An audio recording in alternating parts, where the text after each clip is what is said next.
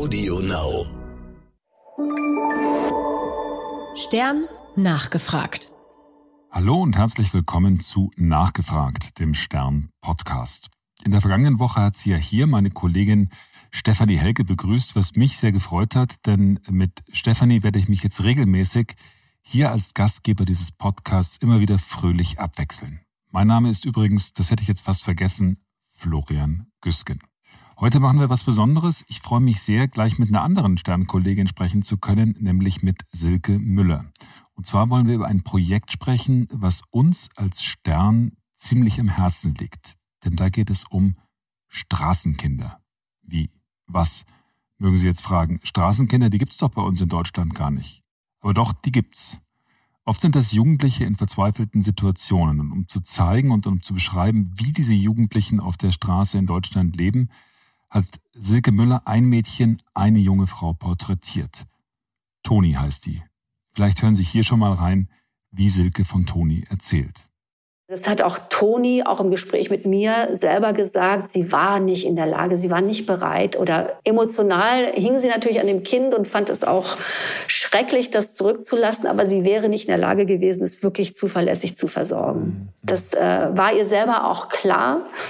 Aber sie wusste natürlich auch aufgrund äh, der Tatsache, dass sie alles äh, gesprengt hatte, auch dieses Heim, in dem sie da war und diese Unterkunft, äh, dass, dass das Kind nicht bei ihr bleiben würde. Und sie meinte, ich wusste, die nehmen mir das ab. In Berlin gibt es einen Verein, der Straßenkindern wie Toni hilft. Und diesen Verein, Straßenkinder e.V., möchten wir unterstützen. Mit Geld, mit Spenden. Aber darüber gleich mehr. Corona und alles, was da in diesen Tagen dranhängt, können wir in diesen Tagen natürlich auch nicht außen vor lassen. Deshalb möchte ich gleich von Michael Wünning, dem medizinischen Experten unseres Vertrauens, wissen, was er denn von dem Appell, also diesem Bitte, Bitte der Kanzlerin und der Ministerpräsidenten von Anfang dieser Woche hält. Michael Wünning ist, das wissen Sie vielleicht, Chefarzt am Zentrum für Notfall- und Akutmedizin am Marienkrankenhaus hier in Hamburg. Hallo, Herr Dr. Wünning. Moin, Herr Güsken. Lassen Sie uns mal über die Corona-Schutzmaßnahmen sprechen. Die Kanzlerin hätte gerne jetzt schon schärfere Regeln beschlossen, konnte sich aber gegen die Ministerpräsidenten überhaupt nicht durchsetzen. Raus kam dann ein, ja, das wird jetzt Appell genannt. Gut oder schlecht? Was meinen Sie? Schlecht. Also die Grundzüge sind sicherlich richtig. Das heißt, wir brauchen jetzt schärfere Maßnahmen. Schlecht meine ich im Endeffekt, da werden wir gleich drauf eingehen, die Reaktion der Länder und der Ministerpräsidenten. Wenn wir uns anschauen, was dieser Wellenbrecher-Lockdown bisher gebracht hat, hat er sicherlich dazu geführt, dass wir einen Stopp der exponentiellen Fallzahlentwicklung haben. Das ist richtig. Aber wir haben noch keine richtige feste Plateauphase erreicht oder wir haben auch keine rückläufigen, stark rückläufigen Zahlen in einen Negativtrend hinein. Das heißt, die Maßnahmen sind sicherlich am Anfang jetzt äh, beginnend, dass sie wirken, aber die äh, Neuinfektionen, die 15, 16, 17.000 Neuinfektionen, die wir hatten, die sehen wir ja in den Krankenhäusern und eventuell auf den Intensivstationen leider erst in 14 Tagen. Das heißt, um die Maßnahmen wirklich zu beurteilen, hättest du etwas Zeit gebraucht. Aber wenn man sich die Experten anschaut, ist ja genau dieses Abflachen der Kurve zwar geschehen, aber nicht in dem Umfang, wie man es sich eigentlich gewünscht hätte. Und deswegen ist die Kanzlerin absolut richtig in ihren Vorschlägen ausgerichtet, dass sie sagt, wir brauchen jetzt noch härtere und weitgehende Maßnahmen, sowohl was die Intensität der Maßnahme, aber auch die zeitliche Dauer der Maßnahme angeht. Aber ist es nicht total sinnvoll zu sagen, wie das ja einige Ministerpräsidenten tun, dass man sagt, jetzt warten wir doch erstmal ab, wie das sich bis nächste Woche, Anfang nächste Woche entwickelt? Wenn die Infektionslage sich immerhin schon ein Stück weit verbessert hat, dann können wir doch bis dahin abwarten, bis sich vielleicht noch, bis sie sich noch weiter bessert und dann entscheiden. Warum halten Sie das für Quatsch? Ähm, Herr Güstin, ganz einfach. Wir sind in einer Pandemielage und da brauchen wir uns nur mal die Krankenhäuser und andere Organisationen als Vorbild nehmen, wie in so einer Pandemielage gearbeitet wird. Ein Krankenhaus, das normalerweise im normalen äh, täglichen Leben von einer Geschäftsführung, von Chefärzten, äh, zwar von oben herab, aber dann doch in bestimmten Bereichen sehr autonom geführt wird, geht dann in den Krisenmodus über, das heißt in eine Stabsstruktur. Und wenn ich das mal übertrieben sage, gilt da Gruß, Meldung, Gruß. Das hat sich etabliert, und zwar nicht nur in Deutschland, sondern weltweit.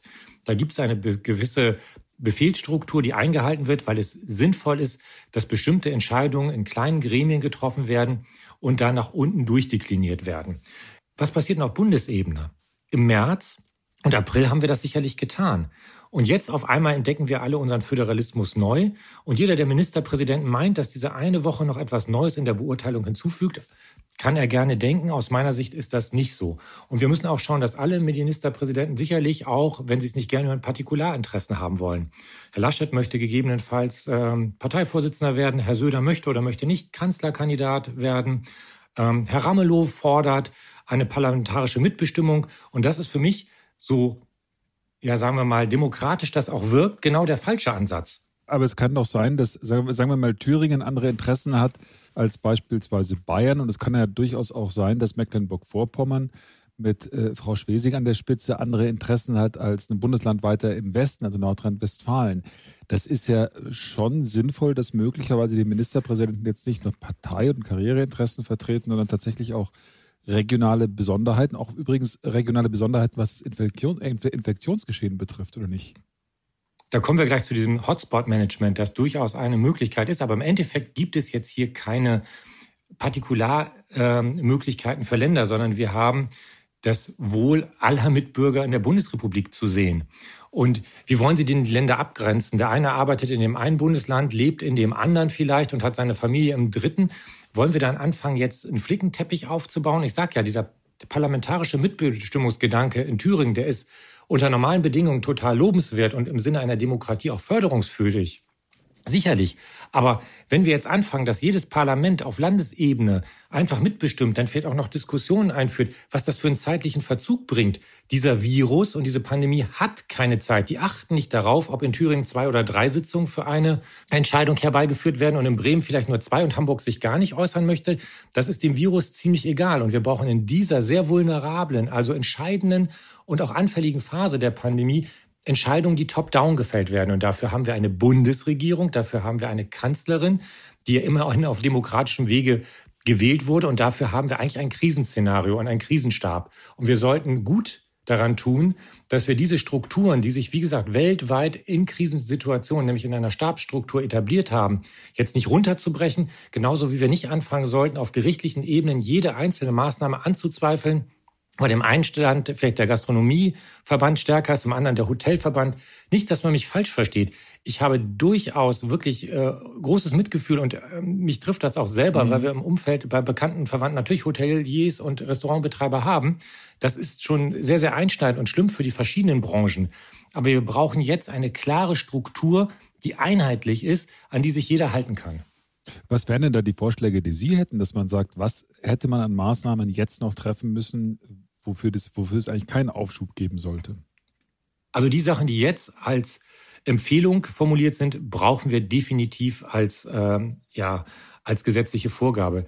Das heißt wirklich, trefft keinen, den ihr nicht treffen müsst. Das ist das allererste. Ähm, dann ist es natürlich so, gerade die äh, vulnerablen Gruppen zu schützen, Leute mit Atemwegserkrankungen in eine Selbstquarantäne zu schicken. Und ja, wir müssen auch, Herr Güsken, ich weiß, da haben Sie eine bisschen andere Meinung als ich und ich kann das auch verstehen, aber wir müssen auch über Schulen reden. Und ähm, dass wir jetzt flickenteppichweise zugucken, mal trägt man Mundschutz in der Klasse 1 bis 4, mal nicht, mal nur im Gymnasium, in der Oberstufe. Eine einheitliche Regelung, die vielleicht auch die Halbierung der Klassen und vielleicht auch im Mittelweg eine, ein halb und halb, also einen Hybridunterricht herbeiführt, wäre sicherlich das Richtige. Jetzt werden Sie wahrscheinlich sagen, nein, nein, ja, nein, nein, nein, da, da, da, haben Sie eine, eine Weiterentwicklung meiner, meiner Haltung nicht mitbekommen. Äh, ich bin ja durchaus auch Ach. lernfähig und ja, absolut. Und habe ähm, äh, mittlerweile auch durch mehrere Besuche an Schulen festgestellt, dass diese Hybridlösung tatsächlich wahrscheinlich momentan das Sinnvollste wäre, zumal tatsächlich auch, sagen wir, das Infektionsgeschehen und auch die Zahl der Infektionen an Schulen äh, gepaart damit mit diesem, dieser tatsächlich ja immer schwieriger werdenden Erkältungsgefahr das wirklich schwierig machen, glaube ich. Und ähm, also mittlerweile glaube ich auch, dass es die Haltung der Kultusminister falsch ist, zu sagen, sie setzen volle Pulle auf den Präsenzunterricht, dass es da durchaus Abstufungen gibt, die man auch weiterverfolgen sollte. Ja, also der Zugang zu Bildung sollte jedem Kind in unserem Lande ermöglicht werden. Das ist richtig. Aber jetzt hatten wir auch eine gewisse Zeit, uns darauf einzustellen. Und natürlich gibt es sozial schwache äh, Familien, die sich bestimmte Grundvoraussetzungen für ein Hybridunterricht nicht leisten können. Und da sind wir als Gesellschaft gefragt, diesen Kindern genauso Bildung zu ermöglichen wie denen aus etwas besseren Schichten. Da darf es keinen Unterschied geben. Da bin ich bei Ihnen. Aber bei den Rettungsschirmen, die wir jetzt aufbauen und vor der Zeit, die ja schon vergangen ist, muss es möglich sein, dass sich wie sich jedes Unternehmen in der Pandemie lernend weiterentwickelt hat, dass sich auch das Schulsystem weiterentwickelt. Mhm. Da, da stimme ich Ihnen jetzt ausnahmsweise mal so komplett zu. Der Vorsitzende des Weltärztebundes, Frank Ulrich Montgomery, hat gesagt, was wir dort erlebt haben, und er bezog sich auf das Treffen von Kanzlerin und Ministerpräsidenten, sei ein Showdown von Eitelkeiten, der niemand helfen würde. Und er sagt, für das Gesundheitswesen sei es fünf vor zwölf. Sehen Sie das auch so? Das ist richtig. Und das sind zwei Sachen, die ich eben in den letzten Minuten ja schon erwähnt habe. Das eine ist, dass ich gesagt habe, die Kliniken stehen noch vor der Spitze ihrer Inanspruchnahme, nämlich gerade weil wir die hohen Infektionszahlen, Erstinfektionszahlen aus den letzten Wochen, wenn sie denn zum gewissen Teil hospitalisationsfähig, das heißt ins Krankenhaus gehen müssen und auf die Intensivstation kommen, noch vor uns haben. Das ist genau der Punkt. Wir hatten in Nordrhein in der letzten Woche einen Morgen, wo kein einziges internistisches Intensivbett als freigemeldet wurde. Das ist richtig. Wir werden in die Personalsituation kommen, weil zunehmend natürlich auch Krankenhauspersonal miterkrankt oder in Quarantäne mhm. muss aus den unterschiedlichsten Gründen. Das ist das, das eine. Und das andere habe ich Ihnen angesprochen, dass es sicherlich, auch wenn es nicht nach vorne herausgestellt gibt, bei vielen Politikern Partikularinteressen gibt, die natürlich ähm, mit ja, gepflegt werden. Und es ist jetzt nicht Zeit für politische Nicklichkeiten. Es ist auch nicht Zeit für einen vorgezogenen Wahlkampf der Bundestagswahl im nächsten Jahr. Jetzt ist es Zeit, zusammenzurücken und sich im Endeffekt auf das Wesentliche zu konzentrieren. Da gilt nicht nur die Politik dazu, da gehören, das hatte ich letztes Mal auch angesprochen, komischerweise ohne eine Reaktion, auch die Bereiche der Konzentration von Tests und Testmöglichkeiten, also wo ich gesagt habe, brauchen wir jetzt noch die mhm. gesamte Bundesliga in den großen Tests. Wenn wir sagen, wir sind in einer Notlage in Deutschland, in einer gesundheitlichen Ausnahmesituation, gucken wir jetzt trotzdem jedes Wochenende Geisterspiele vor leeren Stadien an, wo zig Tests im Endeffekt verschwendet werden, die zwar dafür sorgen, dass wir ein bisschen, das ist wie damals in, in Rom, Brot und Spiele, uns ein bisschen die Spiele bringen, aber die im Endeffekt in den Krankenhäusern fehlen. Und da wundert es mich schon, dass keiner der Funktionäre sich dazu äußert. Ja, es ist interessant, dass Sie sagen, also äh, es kann, kann von Entwarnung keine Rede sein, sondern im Gegenteil, wir müssen Nein. uns zusammenrücken und im Kern die Maßnahmen sollten möglichst so sein, dass sie tatsächlich auch gesetzlich umgesetzt werden. Das fängt bei jedem Einzelnen an, weil im Umkreis kennen Sie jeden, der sagt, na ja, wir waren jetzt nicht mit zwei Haushalten draußen, sondern ja, vielleicht waren es drei, aber es ist doch nicht so schlimm, waren ja nur drei. Und wir haben ja Abstand gehalten. Nein, Regeln sind dafür da, dass man sie einhält.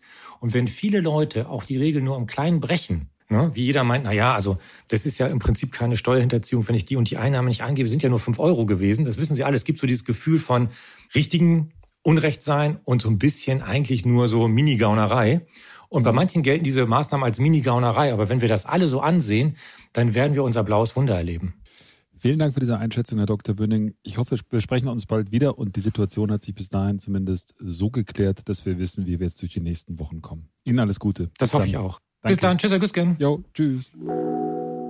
Vielen Dank für diese Chefarztvisite. Nein, Herr Wünning ist nicht zufrieden mit der Politik. Das kann man, glaube ich, sagen. Und jetzt freue ich mich auf meine Kollegin Silke Müller. Lass uns über Toni sprechen, über den Verein Straßenkinder e.V. und darüber, wie man diesen Verein unterstützen kann. Hallo Silke.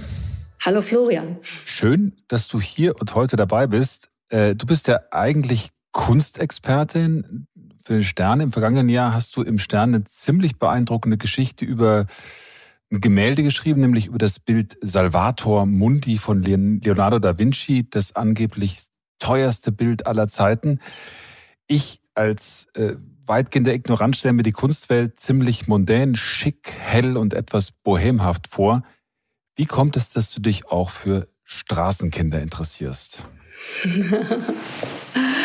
Äh, ja, das mag ja alles sein, aber äh, dort, wo Kunst entsteht, ist es ja nicht immer nur schick und hell und so. Und äh, am Ende ist Kunst eigentlich immer die äh, Befragung der Gegenwart. Das war bei Salvator Mundi nichts anderes. Und äh, das interessiert mich schon immer. Mhm. Ich bin zwar Kunsthistorikerin, aber ich bin auch richtig klassisch gelernte Journalistin. Also bevor ich Kunstgeschichte studiert habe, habe ich richtig ein Volontariat gemacht, habe in der Lokalredaktion gearbeitet, in allen anderen Sport, Politik, Wirtschaft. Ähm, äh, ja, und das äh, ist immer schon eine große Leidenschaft von mir gewesen. Also ich bin so ein Realitätsjunkie, muss ich mal sagen. Also äh, die Welt zu beschreiben und auch vielleicht, indem ich sie beschreibe, auch mir selbst erkläre oder ja, Worte für das zu finden, ähm, was ich da so beobachte, das ist so meine Art, irgendwie mit dem Leben klarzukommen, glaube ich. Mhm. Und mir, mir ist so aufgefallen, ich fand das so ein Gegensatz, dass man einerseits sagt, Mensch, das ist diese Kunstwelt, die ja schon was, was Besonderes ist, wo, wo, wo die Zugänge besonders schwierig vielleicht auch sind, für manche Leute zumindest. Und andererseits hast du sowas wie also die Straßenkinder, was ich total faszinierend finde, das, was du da recherchiert hast und wie du da recherchierst, das, diesen Gegensatz fand ich auf jeden Fall interessant. Du hast im aktuellen Stern eine Geschichte über tatsächlich jetzt Straßenkinder und vor allem über ein Straßenkind namens Toni. Wie bist du denn auf dieses Thema gekommen? Und wer ist Toni? Toni ist eine mittlerweile 19-jährige junge Frau, die ähm, mal mehr, mal weniger auf der Straße in Berlin lebt. Da kommen wir vielleicht ja auch noch ein bisschen im äh, Detail drauf. Mhm. Auf das Thema ge gekommen bin ich eigentlich über diesen Verein Straßenkinder e.V., den es in Berlin gibt seit 20 oder 25 Jahren, weiß ich jetzt gerade gar nicht genau. Und zwar ist der äh, Gründer Eckhard Baumann ähm, er hat auch selber wiederum eine Geschichte, die eigentlich abendfüllend ist. Äh, der hat vor vielen Jahren das Kinderhaus Bolle gegründet. Das ist ein Haus äh, in Marzahn, in einem sozialen Brennpunkt, wo Kinder vor allen Dingen aus schwierigen Familienverhältnissen eigentlich den ganzen Tag verbringen. Also die kommen aus der Schule, gehen dahin, bekommen da was Warmes zu essen, werden da betreut, können Hausaufgaben machen, bekommen auch mal neue Schuhe oder eine Winterjacke. Es gibt Workshops, wo sie was lernen, sie lernen kochen und alles Mögliche. Also sie werden dort mhm. wirklich äh, sehr umfangreich betreut und das hat mich wahnsinnig beeindruckt und äh, darüber habe ich auch für den Stern geschrieben. Und seitdem bin ich in einem recht engen Kontakt mit Eckhardt und auch dem Verein. Und mhm. ähm, der Gründungsmoment waren aber eben die sogenannten Straßenkinder oder heute sagt man auch eher Straßenjugendliche. Mhm. Und äh, damals habe ich immer schon gesagt, weißt du was, Eckhard, ich würde wahnsinnig gern auch mal was irgendwie über die Kinder vom Kinderhaus Bolle machen, sondern über die Straßenjugendlichen, also die, die eben wirklich äh, nicht mehr mit Hausaufgaben zu holen sind oder mit einem Kochkurs oder mit einer neuen Jacke, sondern äh, die einfach so entkoppelt sind von dem bürgerlichen Leben und so ähm, schwer anzusprechen und dabei aber auch so gefährdet, guck doch mal, ob du nicht jemanden findest, den ich porträtieren oder begleiten könnte. Und das hat dann so ein bisschen gedauert und äh, jetzt war es soweit. Mhm. Wenn ich den Begriff Straßenkinder höre, dann denke ich erstmal an Bilder aus Indien oder vielleicht auch aus Lateinamerika, aber mit Sicherheit nicht an Szenen aus Deutschland, also an, oder an Kinder, die hier leben. Gibt es das denn wirklich noch Kinder, die auf oder Jugendliche, die auf der Straße leben müssen? Und was, äh, was sind das für Biografien? Also das gibt es äh, in einem viel größeren Umfang, als uns das bewusst ist. Man muss nicht unbedingt sagen Straßenkinder. Also es sind tatsächlich ja eher Jugendliche. Mhm. Also alles, was unter 14 ist, muss auch dürfen die da auch gar nicht äh, äh, betreuen, sondern die müssen dann schon in eine andere Form von Obhut gebracht werden. Mhm. Äh, aber was über 14 ist, äh, und das geht dann eigentlich je nach Auslegung so bis 26, deren Trick ist es ja auch, sich selber unsichtbar zu machen, damit sie nicht so auffallen. Mhm. Und äh, es gibt eben sehr viele, die äh, Schätzungen, und da kann man nur sagen, es gibt so Schätzungen, man, es gibt keine validen Zahlen, aber ähm, in Berlin geht man von mehreren hundert aus. Das Deutsche Jugendinstitut schätzt, dass es bis zu 40.000 insgesamt in Deutschland sind, zwischen 14 und 26 Jahren, die eben, und da muss man ein bisschen diese Definition ein bisschen aufmachen, die also nicht unbedingt obdachlos sind, aber die auch keinen festen Wohnsitz haben. Man mhm. nennt die auch Sofa-Hopper oder ent, äh, entgrenzte Jugendliche, mhm. die dann eben mal bei Freunden übernachten, mal bei ihren Eltern, mal auf der Straße, die auf der Trebe sind, die aus irgendwelchen Einrichtungen abgehauen sind die, die, und die wo, man irgendwie die, so. Wo, die wo sind? Auf der Trebe? Auf Trebe sagt man. Also ah. das heißt Trebegänger, das sind die, die irgendwie sich so durch die Gegend treiben lassen und mal hier und mal dort sind, aber eigentlich auf eine Art nicht zu greifen. Mhm. und äh, die, und das sagt man, glaube ich, nicht nur in Berlin, die Platte machen, also die sich irgendwo unter einer Brücke oder einem leerstehenden Haus einrichten. Das ist dann eine sogenannte Platte, auf der dann meistens mehrere wohnen mit ihren Schlafsäcken und Matratzen und Hab und Gut und die sich dann auch wie so eine Familie verstehen. Also die, die Plattenfamilie, die Plattengeschwister, die Platteneltern, sowas gibt's alles. Mhm. Also so klassische Kinder gibt's in Deutschland dann tatsächlich nicht, weil das einfach nicht, nicht zulässig wäre. Was passiert also Kinder, die auf die abhauen würden, die auf der Straße leben würden, die würden sofort vom Jugendamt irgendwo in ein Heim oder einer Familie zugewiesen werden? Oder wie, wie ist das? Ja, also es ist so ein Graubereich. Auch Kinder mit 12 oder 13 hauen natürlich aus diesen Einrichtungen ab und mhm. äh, mischen sich unter diese Jugendlichen, die Straßenjugendlichen. Mhm. Und das ist vor allem für die Streetworker natürlich ein äh, großes Problem, weil sie genau wissen, wenn die bei uns vor der Tür stehen, die müssen wir eigentlich dem Jugendamt oder der, der Polizei übergeben. Mhm. Aber wenn die dann in zwei, drei Wochen schon wieder vor der Tür stehen und dann nochmal und nochmal, weiß man, die hauen halt immer aus diesen Einrichtungen ab. Und bevor die also völlig wegdriften, äh, ist es dann vielleicht auch sinnvoller zu versuchen, die erstmal anzusprechen und zu gucken, kommen sie morgen wieder und kann man die irgendwie erreichen und, und äh, rausfinden, ne? wo kommen die eigentlich her und was ist denn deren aktuelles Problem und wie kriegt man die in irgendeiner Form von sicheren Hafen zurück, mhm. ohne dass sie einem sofort wieder abhauen. Dieser Begriff Sofa-Hopper, das klingt ja eigentlich so ein bisschen wahnsinnig entspannt, so als würde man Urlaub bei Freunden machen, so wie fast schon wie diese Couchsurfer. Wie sieht denn die Lebenswirklichkeit dieser Jugendlichen denn aus? Du hast gerade schon gesagt, die leben dann zum Teil auch auf Platte. Das ist also eine klassische, also Obdachlosenexistenz. Andere haben aber auch, hattest du gesagt, durchaus eine Unterkunft oder haben äh, auch, äh, sagen wir mal, Quellen, wo sie Geld bekommen. Ähm, kann man da generell sagen, wie, wie die leben oder ist das ganz unterschiedlich? Ich glaube, es ist sehr individuell. Also Sofa-Hopper ist ein Begriff, den vor allen Dingen Soziologen benutzen. Es ist in meinen Augen auch ein Euphemismus. Also mhm. es klingt sehr viel harmloser, als ich das auch wahrgenommen habe. Also es sind schon extrem prekäre Situationen. Jugendliche sind ja auch nicht umsonst auch äh, Schutzbefohlene, um die man sich kümmern sollte. Und das Leben auf der Straße ist schon sehr hart. Da wird auch werden Drogen konsumiert, da wird Alkohol konsumiert. Man ist da auch schutzlos ausgeliefert, mhm. auch äh, älteren Obdachlosen, die auch nicht immer nur gutmeinend sind. Hinzu kommt ja auch, äh, dass da auch viele ja, minderjährige Mädchen unterwegs sind. Das Verhältnis von Mädchen zu Jungs ist ungefähr eins zu zwei, also ein Drittel Mädchen, zwei Drittel Jungs ungefähr, kann man sagen. Und ähm, da ist der Übergang zu allem, was man auch unschön findet, glaube ich, sehr fließend. Mhm. Deswegen würde ich also Sofahopper für die Jugendlichen, mit denen ich es jetzt zu tun hatte, nicht unbedingt anwenden. Andererseits staunt man auch, wie locker die das irgendwie hinkriegen, sich irgendwie so durchzulavieren und wie cool die das auch machen. Also da ist auch eine, bei allem Scheitern, was sich in deren Situation so äußert, ist auch ganz viel Stärke oder ganz viel, ja, man sagt ja, Streetwise ist jemand, der so ne, sich irgendwie durchschlagen kann. Und mhm. wenn das jemand mit 16, 17, 18 schon so drauf hat, irgendwie über die Runden zu kommen, äh, das ist schon auch beeindruckend. Also diese, diese Jugendlichen haben auch Stärken. Das sind nicht einfach nur Opfer oder gescheiterte Menschen. Aber mhm. eben jeder, jede Geschichte ist eben sehr individuell. Mhm. Wenn du das so schreibst, so klingt das so ein bisschen so wie die Kinder vom Bahnhof Zoo. Kinder, die da unterwegs sind, die versuchen sich durchzuschlagen mit irgendwie allen Methoden. Was macht denn jetzt der, der Verein Straßenkinder e.V., von dem hast du ja vorhin schon gesprochen? Wie helfen die diesen Kindern? Also du hattest gesagt, die versuchen auf die zuzugehen, versuchen auch Angebote zu machen, die eher niedrigschwellig sind. Äh, wie versuchen Sie, an die Kinder dranzukommen oder an die Jugendlichen dranzukommen? Und also was ist das Ziel? Dann, dass sie wieder dann normal leben mit Obdach oder Job nachgehen oder in die Schule gehen? Was ist da das Ziel und wie ist die Arbeit strukturiert? Also deren Prinzip ist sowas, äh, also so eine äh, erstmal eine aufsuchende Straßensozialarbeit. Das heißt, die gehen dahin, wo die Jugendlichen sind. Mhm.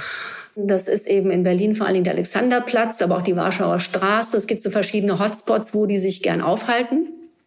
Und äh, der Schwerpunkt ist so, die nennen das eben auch Beziehungsarbeit. Also der Schwerpunkt ist wirklich Vertrauen aufzubauen, zu gucken, wer kommt, die äh, verteilen Essen jeden Mittwoch und Freitag mit so einem gespendeten Bus, fahren die auf den Alexanderplatz und verteilen Essen. Mhm. Dann kann man auch sehen, wenn der Bus auf dem Platz fährt, äh, huschen wirklich so, wie so aus allen Ecken kommen plötzlich irgendwie junge Leute und kommen so zum Bus und man merkt äh, auch, wer neu ist. Die Sozialarbeiterinnen notieren sich so die Namen und wissen auch, äh, haben so eine innere ne, eigene Statistik, wer kommt wieder, wer ist neu, versuchen die Neuen auch so ganz vorsichtig anzusprechen, na, wo, wo kommst du her oder so, mhm. um einfach zu gucken, ähm, wo ist jetzt vielleicht auch akut Hilfe nötig. Und was Eckhard Baumann mir mal erzählt hat, ein großes Geheimnis dieser Sozialarbeit ist Geduld und ein richtiges Timing, weil wenn man von diesen Jugendlichen zu schnell zu viel fordert, so jetzt komm mal mit, jetzt machen wir die Beratung und jetzt gucken wir mal, ob du einen Schulplatz kriegst oder ob wir einen Ausbildungsplatz für dich finden oder so, dann kommen die nicht wieder. Mhm. Dann sind die sofort wieder weg. Also die sind so von unserem System und unserer Struktur auf eine Art beschädigt. Die haben so viele Verwundungen mitgenommen, dass sie grundsätzlich ein Misstrauen haben, wenn man sie in irgendwelche Strukturen wieder hineinbuxieren will. Und das riechen die auch sofort. Also das heißt, man muss mit sehr großer Geduld gucken, wo ist eigentlich äh, das Kernproblem, wie baut man Vertrauen auf, indem man auch bestimmte Sachen anbietet oder hilft, wo es am notwendigsten ist. Und dann kommt irgendwann ein Punkt, und das hat die Streetworkerin, mit der ich jetzt besonders lange zu tun hatte, auch erzählt, wo sich so, eine, so ein Mensch öffnet. Also wo jemand zum ersten Mal wirklich irgendwie Vertrauen schöpft und irgendwie so sein Herz ausschüttet oder so seine erste große Problematik mal auf den Tisch bringt. Mhm. Und das ist ein ganz großer Moment in dieser Straßensozialarbeit. Dann weiß man, okay, hier kann man vielleicht irgendwie so, hier geht eine Tür auf mhm. und hier kann man so einen kleinen Anker setzen und einen Keim setzen für etwas, was vielleicht auch erst in vielen Jahren aufgeht. Also es ist mit einer hohen Frustration für die Streetworker verbunden, weil auch Jugendliche, die man schon länger betreut, plötzlich von einem Tag zum anderen verschwinden, nie wieder auftauchen. Man weiß nicht, was mit denen ist und äh, ja, die dann doch äh, auch sich ereignenden Fälle, wo man Leute wirklich in äh, eine Struktur zurückbringt, das sind dann eben große Erfolge. Aber davon hat der Verein mittlerweile einige aufzuweisen und das macht auch Mut, da äh, stärker aktiv zu werden. Wir haben im Rahmen von diesem Podcast, habe ich schon mit mehreren auch Sozialarbeitern gesprochen und die hatten alle dieses Riesenproblem jetzt in der Corona-Zeit, dass sie einfach an die Leute zum Teil nicht drangekommen sind, weil die klassisch ihre Sozialarbeit, die ja viel aus Kontakten und auch aus sowas wie Nähe besteht, nicht, nicht absolvieren konnten, nicht machen konnten. Die Räume waren reguliert. Wie, wie war das denn jetzt bei Straßenkinder e.V.? Hat das die Situation auch nochmal verschärft, die Corona-Situation? Weißt du das? Absolut. Also äh, das ist äh, sehr schwierig, weil zum einen ziehen sich ja alle in ihre Wohnungen zurück und dann wird das Zuhause für Kinder und Jugendlichen das wird zur Falle. Viele hauen dann einfach auch ab, weil sie das nicht mehr aushalten. Dann wird eben alles, was an Problemen da war, verschärft sich ja in dieser Situation. Und äh, die, die auf der Straße sind, die fallen wirklich bei allen Geschichten hinten runter. Die haben ja keine Lobby und es mhm. ist auch so, dass die sich ja eher verstecken, damit sie nicht gefunden werden. Und die Einrichtungen, die müssen zum Teil ihre Angebote halbieren. Also was speziell die Streetworkstatt unseres Vereins hier betrifft, ähm, das ist eine kleine Ladensituation in Friedrichshain in Berlin. Und da, früher war das eigentlich das Wohnzimmer der Straße, so nennen die das. Das war immer voll den ganzen Tag. Leute kamen, haben sich aufgewärmt, haben irgendwie ein paar neue Socken äh, sich besorgt oder äh, ihre Post erledigt. Manche lagern dort auch Geld, weil sie das sonst sofort ausgeben würden. Und es ist immer voll gewesen und man traf sich dort und hat auch lange Zeit miteinander verbracht. Seit Corona ist es so, dass da immer nur zwei Leute gleichzeitig rein dürfen für eine begrenzte Zeit. Und deswegen ist es mehr so eine Abfertigung geworden. Also die warten alle vor der Tür, dann kommen zwei rein, die kriegen dann irgendwie eine heiße Suppe und äh, eine neue Winterjacke und dann fragt man schnell, hast du einen Gerichtstermin oder wie steht's damit oder was treibt sich um und dann sind sie schon wieder draußen. Mhm. Und das ist eben äh, bei Weitem nicht das, was die eigentlich leisten müssten, um diese Leute wirklich gut zu betreuen. Und was auch hinzukommt, das war mir gar nicht so klar, die leben ja sehr stark vom Schnorren, also sitzen vor Supermärkten und gerade in diesem Viertel Friedrichshain, da sind viele Touristen, viele Partygänger unterwegs, da fällt immer mal was mhm. ab. Da kriegt man mal eine Flasche Bier oder mal ein paar Euro oder so oder einer kommt aus dem Supermarkt und legt was zu essen hin und das fällt jetzt aus. Also es sind keine Touristen da, es sind keine Partygänger da. Ähm, die Leute huschen irgendwie mit Maske in den Supermarkt und wieder nach Hause und deswegen ist auch dieses Schnorren absolut aussichtslos im Moment. Also die sind wirklich in mehrfacher Hinsicht irgendwie äh, arm dran gerade. Wir wollen gleich über Toni sprechen, das Mädchen oder die junge Frau, die du jetzt länger begleitet hast und porträtiert hast. Aber wir wollen auch für unsere Zuhörer, unsere Zuhörerinnen klar machen, dass wir hier auch heute sprechen, weil wir diesen Kindern und auch dem Verein Straßenkinder e.V. natürlich helfen wollen. Und zwar mit äh, Spenden. Und zwar geht es darum, dass die Straßenkinder e.V., dass die jetzt ein, ein Haus kaufen wollen. Vielleicht kannst du kurz äh, beschreiben, worum es da geht, äh, was das Ziel ist und wie man momentan auch der Organisation da helfen kann. Damit auch klar ist, worum es geht und worauf wir auch, worum wir die Leute bitten, weil das äh, eine gute Organisation ist und ein gutes Projekt ist. Ja, also diese, diese Idee, ein Haus für Straßenkinder oder Straßenjugendliche zu bauen, das ist eigentlich eine ganz logische Fortsetzung aus der Arbeit. Zum einen, weil äh, die sogenannte Kinderhaus Bolle ist ja dazu da, Kinder davon abzuhalten, abzuhauen und äh, aus den Strukturen auszusteigen mhm. und sie zu begleiten in ihrem Weg. Und ähm, für die, die dann aber auf der Straße sind, für die gibt es sowas ja nicht. Und dadurch, dass diese Ladenwerkstatt, die sie da in Friedrichshain haben, einfach viel zu klein ist und der Bedarf viel, viel größer, mhm und äh, auch umfassender sein müsste, haben sie beschlossen, okay, wir bauen eigentlich jetzt das Anschlussprojekt. Also für die Älteren, die dann eben äh, allein auf eigene Faust unterwegs sind und sich auch aus allen Einrichtungen verabschieden und aus allen Strukturen, denen bieten wir was an. Und das ist dann nicht nur die Erstversorgung, äh, hier mal ein heißer Kaffee oder mal eine Dusche oder so, äh, sondern wirklich ein umfangreiches Programm weg von der Straße in ein geregeltes Leben, also von so tagesstrukturierenden Angeboten bis hin zu betreuten Wohnformen geht es darum, also an einem Ort wirklich eine schnelle und flexible und auch unbürokratische Hilfe aus einer Hand anzubieten. Das gibt es in dieser Form bundesweit überhaupt nicht. Und ähm, als, aus, aus, aus diesen Erfahrungen aus den letzten 20 Jahren, die all diese Sozialarbeiter und vor allen Dingen Eckhard Baumann äh, gemacht haben, ist das eine absolut logische Konsequenz. Mhm. Haben die da schon ein konkretes Haus im Blick oder ist das jetzt eher ein Projekt, wo man sagt, nee, das wollen wir bauen oder das wollen wir schaffen oder das wollen wir kaufen oder gibt es da schon ein konkretes Objekt, was die haben wollen? Sie haben ein Grundstück in äh, Friedrichshain, ich glaube, es ist an der Grenze zum Stadtteil Lichtenberg, also mhm. also in einer Gegend, wo sich auch äh, die Zielgruppe gern aufhält. Mhm. Also man äh, hat auch ursprünglich mal versucht, vielleicht aufs Land zu gehen, aber da hauen die dann ja auch immer gleich wieder ab, weil sie ihr dort äh, kein Umfeld finden. Es soll ein Haus gebaut werden. Es gibt mehrere sehr großzügige Spender. Der Verein hat über die Jahre ein tolles Netz auch aufgebaut an Sponsoren und auch an Privatleuten, die mit Privatvermögen da immer wieder helfen. Mhm. Und äh, es fehlt aber natürlich noch ein äh, gehöriger Betrag, weil mal eben so ein Haus zu bauen ist ja auch nicht ganz einfach und günstig. Und deswegen äh, haben wir mit der Stiftung Stern gesagt, Mensch, wir versuchen mal, uns gemeinsam mit euch zusammen beim RTL Spendenmarathon zu bewerben. Das ist so ein riesiges Fernsehformat, 24 Stunden einmal im Jahr äh, sammelt RTL Spenden für Kinder in Not. Mhm. RTL hat ja eine eigene Stiftung und äh, sehr viele Projekte, die sie regelmäßig unterstützen. Und dieses Format RTL Spendenmarathon äh, kommt dieses Jahr zum 25. Mal. Also es ist ein Jubiläum, besonders viel Prominenz ist am Start, Spendenpaten und äh, tolle Projekte. Und wir haben uns mit zusammen mit dem Kinderhaus oder vielmehr mit dem Straßenkinderverein beworben, um in diesem Spendenmarathon äh, aufgenommen mhm. zu werden.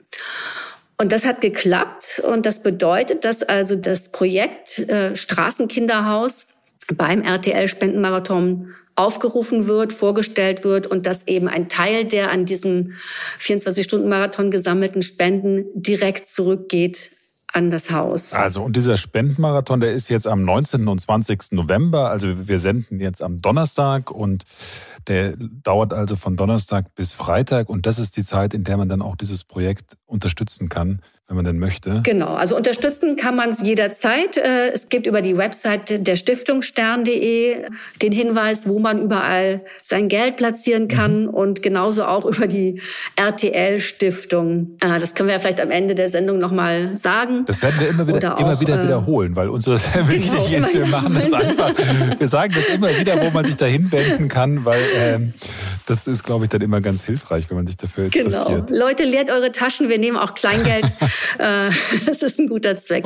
Genau. Und diese, diese Zusammenschluss irgendwie äh, von äh, Stiftung Stern und Stiftung RTL, das ist jetzt auch erstmals.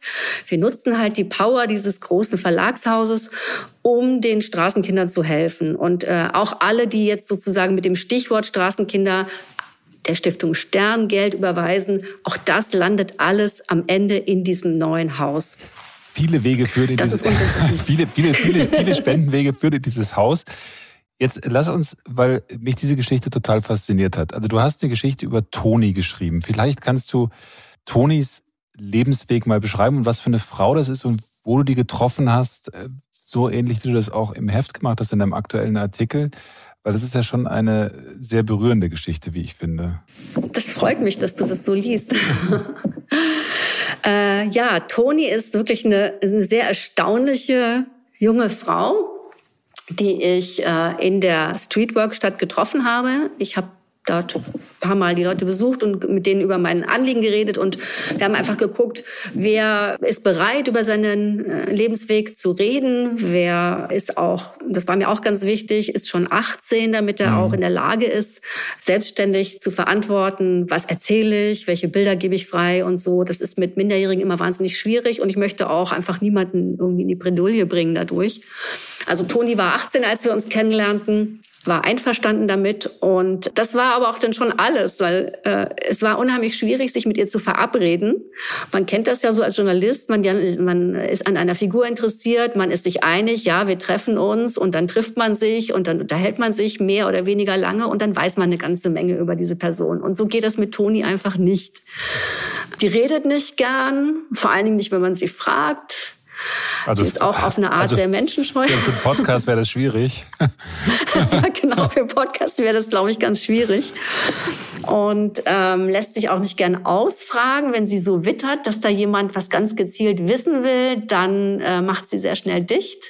Das sind, glaube ich, auch alles ganz äh, geschickte Antennen, die sie so hat, um ihr Leben auf der Straße auch abzusichern ja, dann habe ich überlegt, wie mache ich denn das? Also und habe einfach beschlossen, ich versuche sie so viel wie möglich zu treffen, einfach ohne Anlass und folge ihr dann. Also ich bin dann versuche einfach Zeit mit ihr zu verbringen. Mhm. Wo, wo lebt Toni denn? Es gab mal eine Zeit in ihrem Leben, da war sie wohl auch öfters richtig auf der Straße, also auch mal ein halbes Jahr am Stück. Aber sie ist eben so eine dieser typischen, ja, entgrenzten Menschen, die sich irgendwie so durchschlagen. Also das ist mal bei ihrer Mutter das ist so eine auch äh, komplizierte Beziehung, die irgendwie sehr mal sehr liebevoll und mal sehr konfliktreich ist. Und da fliegt sie dann auch wieder raus, oft auch nicht ganz unschuldig daran selber, aber es ist eben eine sehr spannungsreiche Beziehung. Ähm, aber die Mutter wohnt, dann, die Mutter äh, wohnt in Berlin. Die wohnt in Berlin, genau. Dann äh, gibt es immer mal wieder Beziehungen, die sie pflegt. Also sie verliebt sich dann sehr stark in einzelne Personen und das ist dann das Glück auf Erden, manchmal für drei Tage, manchmal für vier, manchmal für zwei Wochen. Und äh, so geht das eigentlich die ganze Zeit. Also ich weiß zum Beispiel auch im Moment nicht, wo sie ist, weil immer wenn man denkt, ah, jetzt äh, ist sie gerade da, dann ist sie da schon nicht mehr. Und wenn alles, alles schief geht, dann gibt es in Berlin noch das sogenannte Sleep-In. Das ist eine Art Hostel für äh, Straßenjugendliche. Mhm. Da kann man bis zu zehn Nächte pro Monat übernachten. Und äh, dummerweise auch das wegen Corona, da gibt es mittlerweile nur noch acht Plätze in der Stadt. Also es sind acht Schlafplätze auf allein um die 500 Jugendliche, die in, äh, im Umkreis von Straßenkinder e.V. betreut werden. Und das ist ja nicht die einzige Einrichtung in Berlin, die solche Jugendliche betreut. Mhm. Also ein rarer, rarer Platz, äh, den man vielleicht kriegt. Ja, und äh, ich habe sie oft erlebt, dass sie irgendwie morgens eigentlich nicht wusste, wo sie abends schläft. Und da kann sie dann auch keine schlüssige Antwort drauf geben. Also das, dem weicht sie eigentlich dann auch aus. Vielleicht auch, weil sie es irgendwie nicht preisgeben möchte oder weil sie es tatsächlich selber noch nicht weiß morgens. Und sie würde jetzt, du begreifst Toni auch als Straßenkind oder als Straßenjugendlich oder als Sofahopperin, weil sie letzten Endes und auch das, was du als entgrenzt bezeichnest, weil sie quasi keine festen Lebens- und Wohnstrukturen hat und eigentlich völlig unstet ist. Oder weswegen bezeichnest du sie so? Ja, das, ich glaube, das kann man ganz gut so sagen. Sie hat zwar eine Wohnung, äh, das ist auch ganz eigentümlich, das habe ich auch erst später erfahren. Ich bin dann mal mit ihr zusammen dorthin gefahren. Irgendwo auf dem, äh, nicht auf dem Land, aber in Mecklenburg gibt es eine kleine, ein, ein, ein Zimmerapartment, das ihr vom Amt bezahlt wird, aber da hat sie eigentlich nie richtig gelebt. Das war der Versuch, sich mal mit einem Menschen, den sie da zu dem Zeitpunkt sehr ins Herz geschlossen hatte, sowas wie ein Leben zu gründen. Und das hat aber nicht lange angehalten. Und Ähm, jetzt ist eigentlich nur noch eine Frage der Zeit, wie lange diese Wohnung noch irgendwie so nebenher läuft, dort ist sie eigentlich so gut wie gar nicht. Die müsste eigentlich aufgelöst werden. Und äh, das ist auch, glaube ich, der nächste Schritt, der für sie sinnvoll wäre und den auch die Straßenkinder so ein bisschen anpeilen, sie zurück nach Berlin zu holen, dass sie hier gemeldet ist als wohnungssuchend das bedeutet auch, dass sie einen sogenannten Berlin-Pass bekommt, mit dem sie dann auch in den öffentlichen Verkehrsmitteln fahren kann, weil das ist auch ein aktuelles Problem von ihr, dass sie immer schwarz gefahren ist, mhm. mehrfach erwischt wurde. Dann haben sich diese ganzen äh, Strafzettel so lange summiert, bis es zu einem Prozess kam. Und äh, der ging vorerst damit aus, dass sie 20 Sozialstunden ableisten muss innerhalb von drei Monaten. Wenn sie das nicht tut, äh, steht dann auch relativ klar am Horizont ein Gefängnisaufenthalt. Mhm. Du hast ja jetzt Tonis Lebensweg in vielen Facetten nachgezeichnet. Äh, da gibt es wahrscheinlich keine monokausale Erklärung dafür, aber kannst du denn dir erklären, was, warum die so geworden ist, wie sie geworden ist und was sie da aus der Bahn geworfen hat? Gab es da bestimmte Ereignisse oder bestimmte Erfahrungen, die dazu geführt haben, dass sie, dass sie quasi Tritt verloren hat? Oder würde sie das ja. gar nicht so nennen, dass sie sagt, sie hätte. Hat sie denn selbst, vielleicht ist das die Frage, vielleicht hat sie denn selbst das Gefühl, sie hat den Tritt verloren oder ist das einfach ihr Way of Life? Also es ist, glaube ich, beides. Also es gab schon so Momente, wo sie auch zu mir gesagt hat, also ja, was soll denn jetzt noch passieren? Also äh, schlimmer kann es ja gar nicht werden. Aber das sind auch immer nur so Gedanken, die fliegen so durch ihren Kopf durch und dann sind die auch wieder weg, weil dann in der nächsten Sekunde was ganz anderes plötzlich total wichtig wird. Mhm. Also sie, sie ist eine sehr impulsgesteuerte Frau, die irgendwie so sehr stark in, in diesem Moment lebt, die nicht lange plant und nicht lange vorausguckt. Aber sie hat natürlich einen Lebenslauf, der voller großer Einschnitte ist. Das muss man schon ganz klar sagen. Viele Momente, die schon reichen, um ein Leben aus der Bahn zu werfen und die sich bei ihr aber echt summieren. Also als Kind mit acht Jahren äh, ist sie schwer an Krebs erkrankt erkrankt. Es äh, gab also zwei Jahre mindestens, in denen sie mehr oder weniger im Krankenhaus war, in der ihr etliche Tumore entfernt wurden. Mit zwölf ungefähr ist sie dann von zu Hause mehr oder weniger ausgezogen, abgehauen immer wieder. Mit 13 ist sie wirklich richtig weg von zu Hause. Ihre Eltern hatten sich unterdessen getrennt. Es gab auch verschiedene Brüche im Leben der Mutter. Und irgendwie äh, stellt sich das so von außen betrachtet so dar, dass eigentlich der Vorrat an Zuneigung, der vorhanden war, einfach ausgeschöpft war. Mhm. Und in dieser Zeit, als sie krank war, hat sie natürlich große Aufmerksamkeit genossen und das war dann irgendwie, hat alle, glaube ich, erschöpft in ihrem Umfeld, mehr als sie leisten konnten. Dann stand sie so mit 13 eigentlich auf der Straße und hat, äh, wie sie selber sagt, auch heftig Party gemacht, falsche Freunde, Drogen, hat sich treiben lassen. Es gab dann immer wieder Aufenthalte in betreuten Wohneinrichtungen, mhm. auch mal in der Jugendpsychiatrie. Ähm, man sieht das auch in ihren Unterarmen. Also wenn äh, in Momenten der Verzweiflung sucht sie sich Glasscherben und ritzt sich die Unterarme auf. Sie denkt dann auch öfters über Selbstmord nach. Das kann ich ganz schwer beurteilen, wie ähm, ernst das ist. Mhm. Da, ich habe ja keine psychologische Ausbildung. Ich vermag das überhaupt nicht einzuschätzen. Mhm. Auf jeden Fall sieht man ihr an, dass sie eben voller Narben ist und ähm, gleichzeitig ist sie aber auch unheimlich stark. Also sie ist auch so eine äh, Queen unter den Straßenjugendlichen. Also sie hat ein Auftreten, sie weiß genau, was sie will. Sie hat auch irgendwie eine große Schnauze. Sie kann unglaublich schlagfertig sein, schnippisch und auch äh, sehr witzig. Also man schließt ihr auch schnell ins Herz, obwohl man nie wirklich einen richtigen Zugang zu ihr findet. Das ist eine ganz schillernde und auch faszinierende Person. Aber ist sie dann zur Schule gegangen? Also dumme Frage vielleicht, ja. aber äh, ist sie... Ja. ja? sie, sie hat mal selber gesagt, ich bin aus der Grundschule nie rausgekommen. Also sie hat äh, keinen Schulabschluss. Und ein, äh, eine Maßnahme der Arbeitsagentur des Jobcenters war auch zuletzt, sie dazu zu bringen, ihren Hauptschulabschluss nachzuholen in so einem dreiwöchigen Kurs. Mhm. Und das Druckmittel ist natürlich, dass die Bezüge gekürzt werden. Das hat sie auch dazu veranlasst, kurz in diese Kreisstadt in Mecklenburg zurückzukehren. Dann hat sie auch einen Montag, ihren ersten Schultag dort verbracht. Und das war es dann leider. Also äh, das hat sie dann wieder abgebrochen, ist zurück nach Berlin gegangen. Hm. Du hast in dem, dem Sternstück auch geschrieben, dass sie ein Kind geboren hat vor einem Jahr, einen Sohn. Und du hast auch beschrieben, ähm, eindrücklich, wie sie sich dann von dem Kind auch getrennt hat, also wie sie sich zuerst gefreut hat in der Klinik über das Kind. Offensichtlich war mhm. ja auch die Sozialarbeiterin dabei und dann hat sie sich hat sie das Kind äh, zu Pflegeeltern gegeben.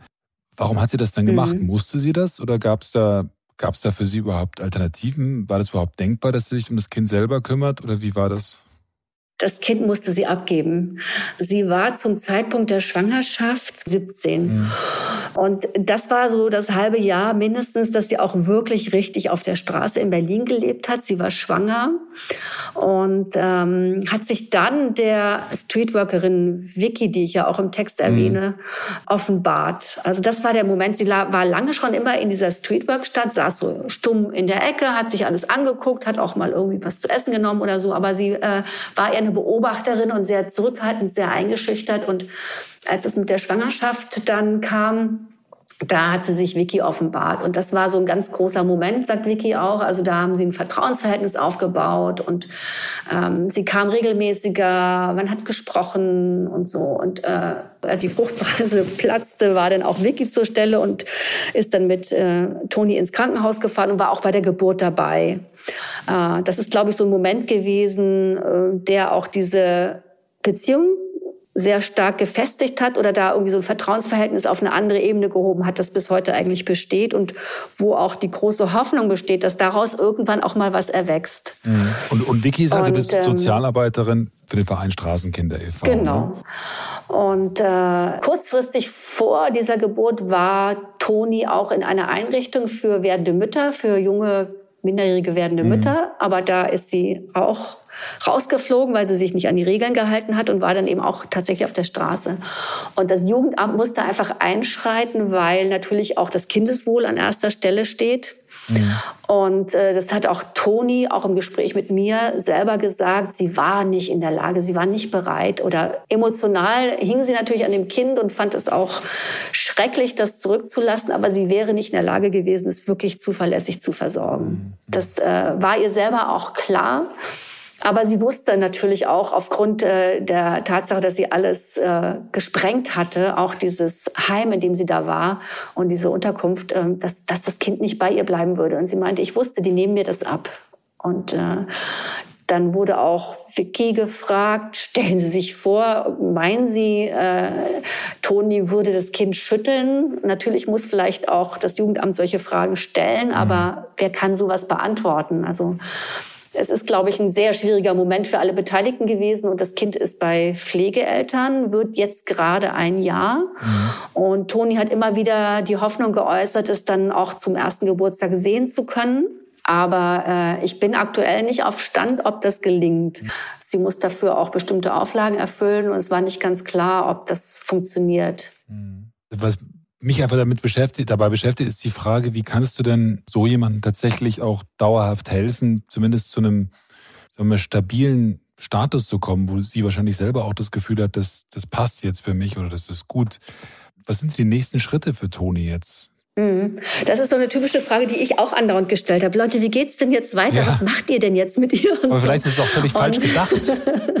ja, also das, das glaube ich auch, dass, äh, dass es irgendwie langfristig natürlich die Kernfragen sind, aber dadurch, dass es sich eben immer sehr stark im Jetzt abspielt und auch ähm, merkwürdigen äh, Schwankungen unterliegt, ähm, kann es eigentlich im Moment nur sehr kurzfristig gehen. Also ich habe Victoria auch gefragt, Vicky, was macht ihr denn jetzt eigentlich oder was ist denn euer Plan? Und sie sagt, na ja, man kann einfach davon ausgehen, es geht jetzt noch ein paar Jährchen wahrscheinlich so. Sie muss einfach irgendwann ist diese Sturm- und Drangzeit dann vielleicht auch vorbei oder sie wird ein bisschen ruhiger oder sie wird so ein bisschen konsistenter in ihren Entscheidungen. Sie ist ja auch, das darf man ja nicht vergessen, auf eine Art auch immer noch ein großes Kind, ne? das mhm. äh, früh um die Kindheit gebracht ist, aber auf die auf eine andere Art eben lange ähm, kindlich, jugendlich im Verhalten bleibt. Das ist ja sehr ambivalent.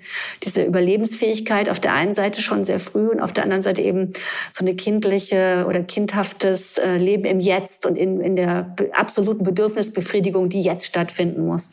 muss. Ja, sie sagt also, das Wichtigste ist im Moment erstmal, glaube ich, die Verhältnisse so ein bisschen zu ordnen, zu gucken, kriegt sie das hin mit den Sozialstunden, muss sie möglicherweise ins Gefängnis. Da ist auch als Sozialarbeiterin war ich auch erstaunt, aber das ist wahrscheinlich auch die Realität, dass Vicky sagt, das tut manchen auch ganz gut. Manche kommen da ganz geläutert raus. Die Wirkung hält oft nicht lange an, aber auch diese Erfahrung muss man dann vielleicht einfach mal machen und äh, sehe, dass diese Geschichte mit der Wohnung irgendwie ähm, gerade gebogen wird, glimpflich eine Übergabe stattfinden kann, dann eine geordnete Anmeldung in Berlin, sowas wie diesen Berlin-Pass, damit diese Schwarzfahrtenanhäufung nicht weitergeht. Und dann einfach gucken, äh, kriegt man sie in irgendeine Form von betreuten Wohnen. Und das Ziel auch des Kinderhauses oder des Straßenkinderhauses ist dann sowas wie Toni eigentlich zu sagen, komm, du ziehst jetzt hier erstmal in unsere betreute Wohngruppe. Das, Straßen, das Straßenkinderhaus, das müsste übrigens mhm. erstmal gekauft und gebaut werden und dafür kann man spenden. Das, daran wollte ich an dieser Stelle auch noch mal kurz erinnern, bevor wir weitersprechen.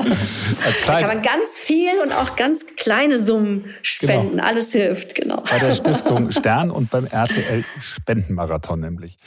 Äh, was ich total faszinierend finde, ist, weil du gerade gesagt hast, das ist so eine typische Frage, die man sich stellt. Was kommt jetzt als nächstes und wann kommt die da raus und wann macht sie ihren Schulabschluss und wann fängt sie, kommt sie dann wieder irgendwie auf die Beine?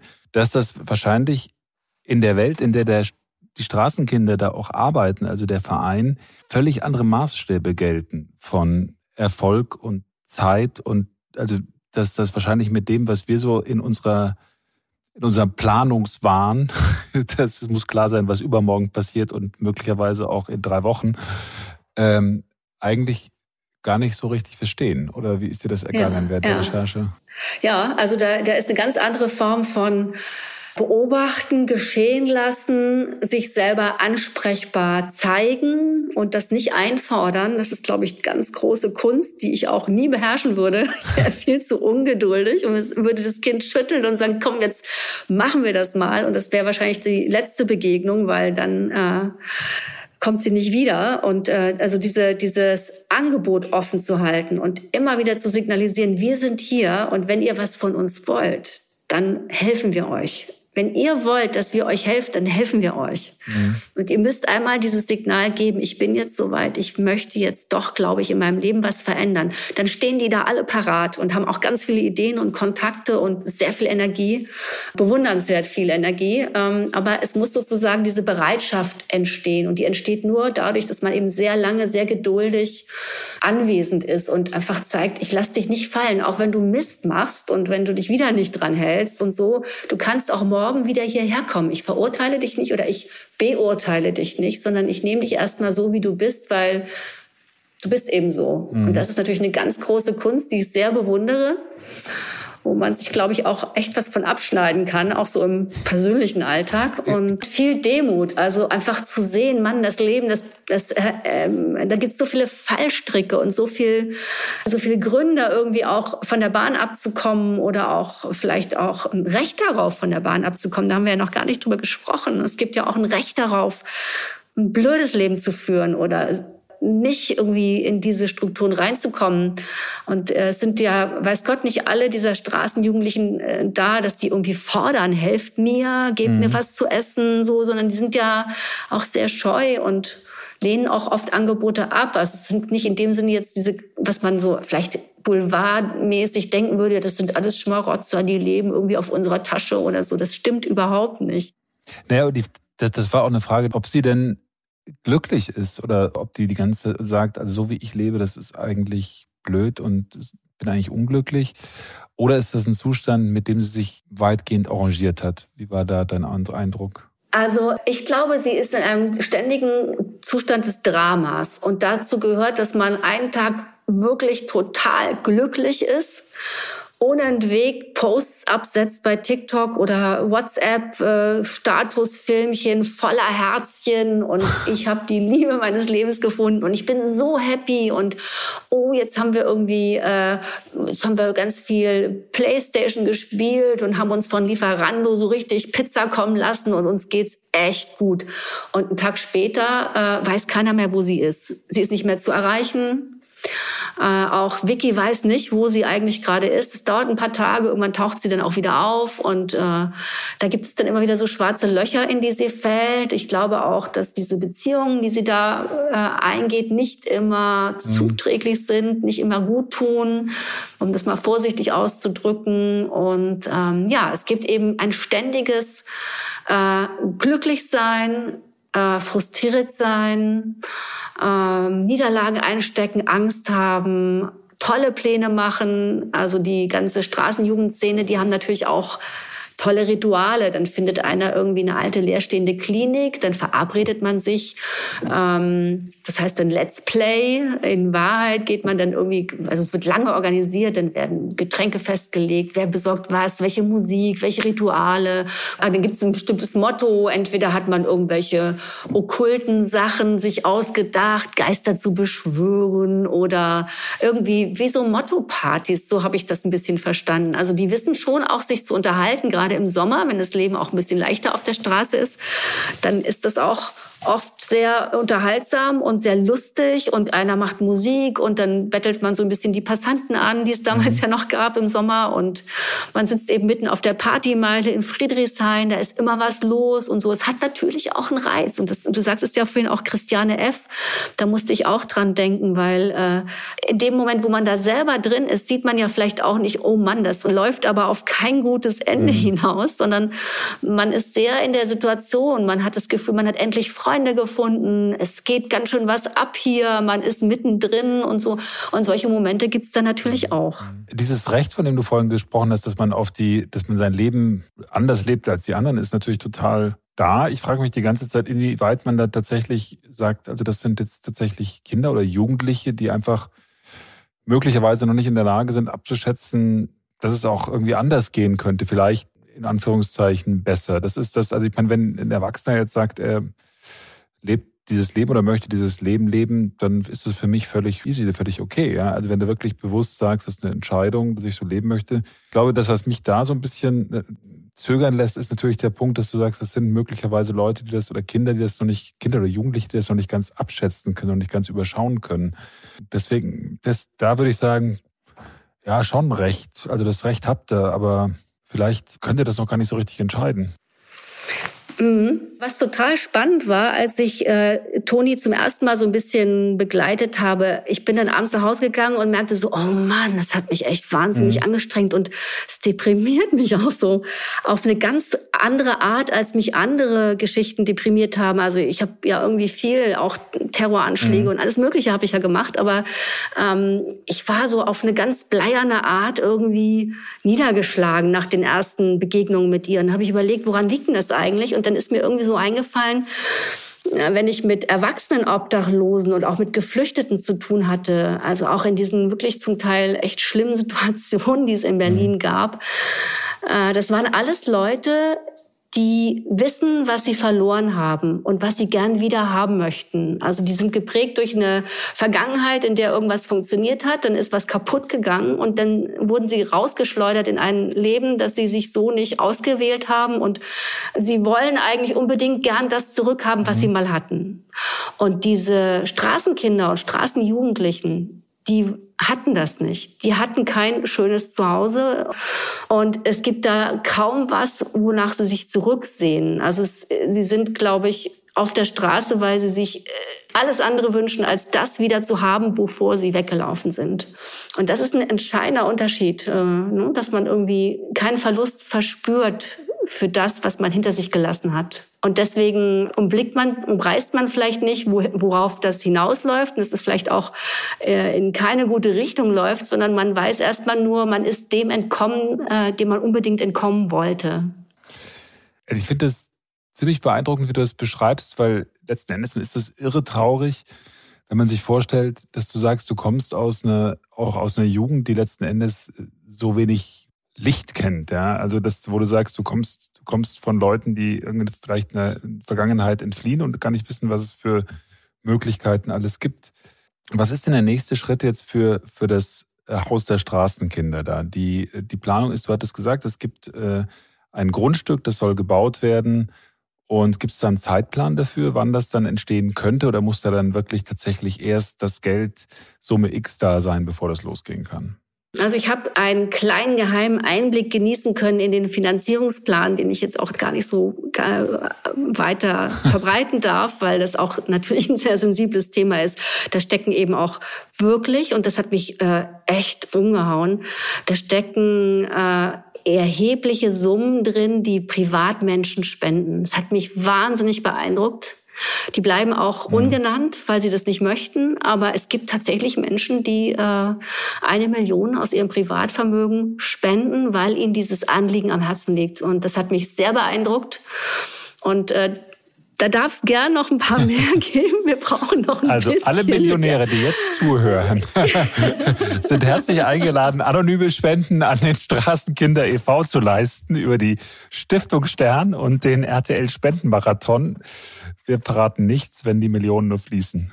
Genau. Ähm, aber der Plan ist sehr konkret. Also es gibt einen konkreten Finanzierungsplan. Es gibt, äh, soweit ich weiß, auch schon Architekten, die sich mit dem äh, ganzen Gebäude beschäftigen. Das soll ja sehr funktional werden und möglichst einfach eine möglichst hohe Ausnutzung bieten für alles, was die da einrichten mhm. wollen. Auch natürlich am Ende mehr Personal. Also es wird einfach so ein ich kenne das aus der Kunstszene. Lustigerweise gibt's ja immer doch wieder Analogien. Der Jörg Immendorf hatte auf St. Pauli eine Kneipe. Jetzt bin ich gespannt. Ähm, Über diese Analogie. Und genau, und die nannten nicht nur er, sondern die nannte die ganze Kunst, das war die Kapelle am Wegesrand. Mhm. Da kehrte man ein und da war man willkommen, Tag und Nacht und in jedem Zustand. Und so ist dieses äh, für mich dieses Straßenkinder- oder Straßenjugendlichenhaus auch.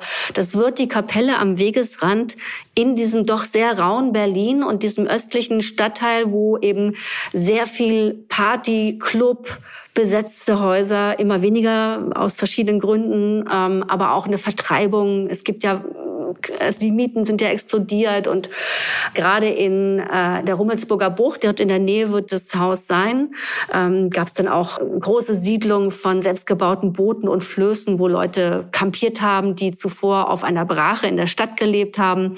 Also wo alles so hingeschwemmt wird, was irgendwie kein Fuß fassen kann in dieser immer teurer werdenden Stadt. Und dort wird dieses Haus stehen. Und da können eben alle, bis sie 26 sind, hinkommen und dann kriegen sie ein Pflaster auf die Ferse oder sie kriegen eine heiße Suppe oder wenn sie mehr wollen, kriegen sie einen Schlafplatz oder sie kriegen einen Platz im betreuten Wohnen und äh, helfende Hände, die ihnen zur Seite stehen und dafür sorgen, dass sie sich irgendwo anmelden, dass sie möglicherweise Fortbildungsmaßnahmen machen, dass so eine engmaschige, vertrauensvolle und sehr beziehungsorientierte Begleitung eben ermöglicht, dass sie einen anderen Weg einschlagen. Der wird bestimmt nicht in der Filialleitung einer Sparkasse landen. Wer weiß. Aber ähm, wer weiß auch das. Ecki erzählte jüngst von einem Mädchen, dass er wirklich also von den Anfängen betreut hat. Die war ganz, ganz jung, als er sie auf der Straße aufgelesen hat. Und äh, wenn ich das richtig in Erinnerung habe, leitet sie heute eine Kita in Berlin. Sie ist verheiratet, sie hat selber zwei Kinder. Und äh, wenn Ecki das erzählt, dann hat er wirklich Tränen im Auge. Also es ist schon ähm, eine sehr bewegende Sache, wenn man Menschen so lange begleitet und immer wieder merkt, Mensch, die ist kurz davor, mir wieder abzurutschen.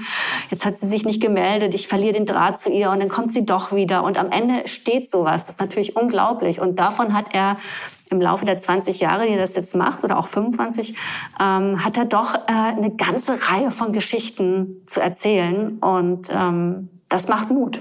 Ich kann dem jetzt eigentlich gar nichts mehr hinzufügen, weil Mut ist in diesen Zeiten gut. Und ähm, wir sind jetzt hier kein Spendenonkel, aber die, äh, ich kann jetzt nur sagen, allen Zuhörern, habt den Mut, guckt euch mal an, was Straßenkinder e.V. macht. Ich glaube, du hast es ziemlich beeindruckend geschildert, was, wofür der Verein steht und was, was der Verein auch vorhat. Letzte Frage vielleicht, hast du von, von Toni in letzter Zeit was gehört? Hast du Kontakt zu ihr? Wie, wie ist das? Also sie hatte am vergangenen Freitag, ist sie 19 geworden und äh, weil sie mal irgendwann fallen ließ, worüber sie sich freuen würde, habe ich ihr ein Geschenk über Straßenkinder e.V. zukommen lassen, ein Buch, also nichts, nichts Großes, einfach eine kleine Aufmerksamkeit.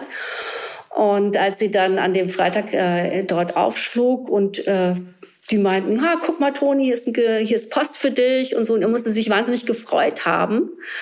Vielleicht auch deshalb, weil es nicht so häufig vorkommt, dass sich jemand einen Geburtstag meldet und dann auch irgendwie ein Geschenk deponiert und irgendwie so. Das war eine Form von Aufmerksamkeit, die, glaube ich, über die sie sich sehr gefreut hat. Und das war mein letzter Kontakt. Was für ein Buch war das dann? Das war ein, ein Thriller von Sebastian Fitzek, den liebt sie nämlich. Liest gern seine Bücher. Und ähm, da habe ich ein Foto bekommen von Vicky, die ihr das überreicht hat. Und äh, man sah irgendwie ein, eine ausgelassene junge Frau, die äh, sich darauf freute, abends mit ihren ganzen Kumpels um die Häuser zu ziehen. Und äh, das war tatsächlich auch das Letzte, was ich von ihr gehört habe. Ich habe dann äh, versucht, mal über WhatsApp einen neuen Kontakt herzustellen. Und ich habe den Eindruck, dass mal wieder ihr entweder ihr Telefon kaputt oder weg ist. Das passiert auch regelmäßig. Und dann ist sie ein paar Tage lang nicht zu erreichen und irgendwann plötzlich ist sie dann wieder da. Und darauf hoffe ich jetzt sehr, weil im Moment habe ich keinen Kontakt zu ihr. Also seit ungefähr sechs Tagen nicht. Vielleicht sieht sie sich ja auch im Stern, da sind ja auch Bilder von ihr drin, habe ich gesehen. Und wenn sie dann vielleicht im Supermarkt oder am Kiosk steht und durch das Heft blättert, sieht sie sich dann selbst auch. Ja, ich werde auf jeden Fall, wenn das Heft draußen ist, auf den Alexanderplatz fahren und äh, hoffen, dass ich sie dort treffe, um ihr das auch persönlich zu geben. Das muss irgendwie sein. Da bin, da bin ich auf die Reaktion gespannt. Dann. Tausend Dank dir. Ähm, ich bin sehr gespannt auch, wie das äh, mit Straßenkinder e.V. weitergeht und vor allem auch, wie das mit, mit Toni weitergeht. Und ähm, ja, dir, dir tausend Dank dafür, dass du die Geschichte erzählt hast und auch, dass du für so, so leidenschaftlich für Straßenkinder e.V. wirbst. Danke. Ja, ich danke dir, dass du mich in deine Sendung eingeladen hast. Damit bis zum nächsten Mal. Tschüss. Tschüss. So, das war's für heute. Silke Müller hat mich noch gebeten, Ihnen zu sagen, dass beim RTL Marathon wirklich jeder gespendete Euro zu 100 Prozent bei den geförderten Projekten landet. Da geht also nichts verloren. So, und jetzt wünsche ich Ihnen trotz aller Beschränkungen ein unbeschränkt schönes Wochenende. Bleiben Sie gesund. Bis zum nächsten Mal. Alles Gute. Tschüss. Stern nachgefragt. Dieser Podcast ist Teil der Initiative Zeit, die Dinge neu zu sehen. Audio Now.